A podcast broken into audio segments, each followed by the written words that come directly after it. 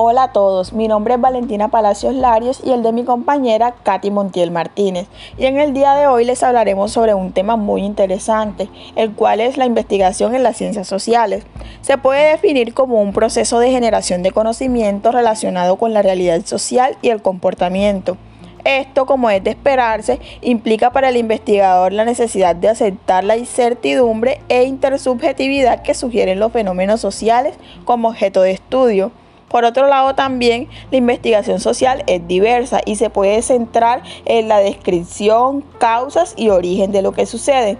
Las reflexiones acerca del proceso de investigación en ciencias sociales pretenden facilitar la comprensión sobre el proceso que se requiere para elaborar el proyecto de investigación bajo las comprensiones de varios momentos identificados por algunos investigadores, los cuales son el epistemológico, el teórico, el metodológico y el de comunicación. Iniciando con el momento epistemológico de este se desprenden varios ítems. Como primero tenemos el tema de investigación. Lo más importante sobre esta escogencia es que el investigador se siente identificado con el eje temático seleccionado y que tenga aproximación a la realidad de estudio. Continuando con la pertenencia y la relevancia de la investigación, se puede decir que teniendo en cuenta que un proyecto de investigación implica incrementar el volumen de conocimiento de un área específica, es necesario que la propuesta esté en capacidad por sí misma de despejar todos los aspectos que tienen que ver con la relevancia y pertinencia científica, social, práctica y metodológica. Bueno, seguimos con el problema de investigación. Constituye la descripción de todos aquellos aspectos de la realidad que se mencionan con el problema central de investigación.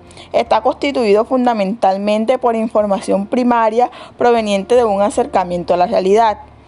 Aquí es importante identificar de manera clara y precisa la pregunta de investigación de modo que ésta permite identificar con facilidad lo que son las variables de estudios y el nivel de investigación.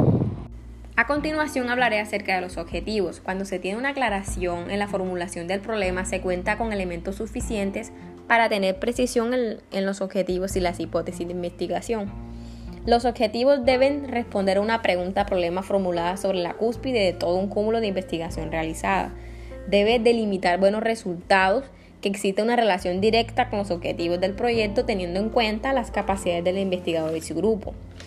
Eh, está la parte de la construcción del marco teórico.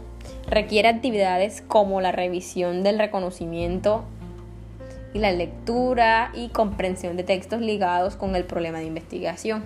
El marco debe reflejar los aspectos teóricos, conceptuales, históricos, metodológicos y empíricos del problema.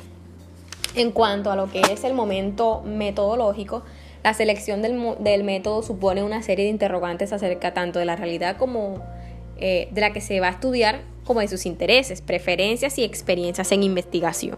Entonces aquí se dice que es necesario definir con precisión los aspectos sobre el método que se requiere para poner en marcha la investigación. La selección del método implica también la selección de un diseño. Cuando es de orden cuantitativo, propone acercamientos deductivos característicos de diseños experimentales, coexperimentales, ex post facto y multivariados, entre otros. En la parte de los métodos cualitativos implica acercamientos inductivos y diseños participativos cualitativos de casos. Entonces, seguimos con la parte de los resultados. Se necesita tener que responder a unas preguntas necesarias que expliquen y describan la forma como serían procesados los datos, describiendo en la argumentación el énfasis por un análisis cuantitativo o cualitativo, detallando el nivel de medición al que se pretende llegar. Y ya por último, hablaremos de la estrategia de comunicación. Estas pueden variar según el tipo de proyecto y la confidencialidad que requieran. Es, dice que se busca también prever a los medios para que los investigadores y las entidades financiadoras reciban la reacción tanto de los pares como del gran público. Se debe mencionar en el proyecto el compromiso del investigador por la publicación también que se precise el número de artículos nacionales e internacionales que se someterán a evaluación en revistas de reconocido prestigio nacional e internacional y cuando sea el caso, memorias de cálculo y reportes técnicos.